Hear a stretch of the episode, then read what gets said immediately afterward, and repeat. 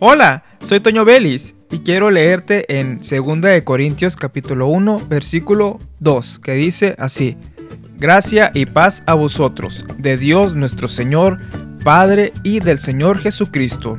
Pablo comienza en su carta a esta iglesia saludándoles, deseándoles que la gracia del Señor y la paz esté con ellos. Cuando nos levantamos a veces no tenemos el, humor para acercarnos a la gente. No tenemos el deseo de ver a nadie.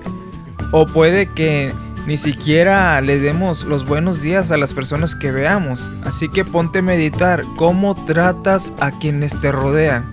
¿Cómo les respondes? ¿Cómo les hablas? ¿Acaso descargas tus frustraciones y corajes o cualquier cosa que te esté atribulando? Pues no debe de ser así. Pablo aquí nos dice que deseemos lo mejor para ellos. E incluso Dios dice que sus pensamientos son para bien. Y además nos dice que nuevas son cada mañana sus misericordias. Tú despiertas y la misericordia de Dios es nueva para tu vida. Así que cuando te levantes, desea dar lo mejor de ti a los demás.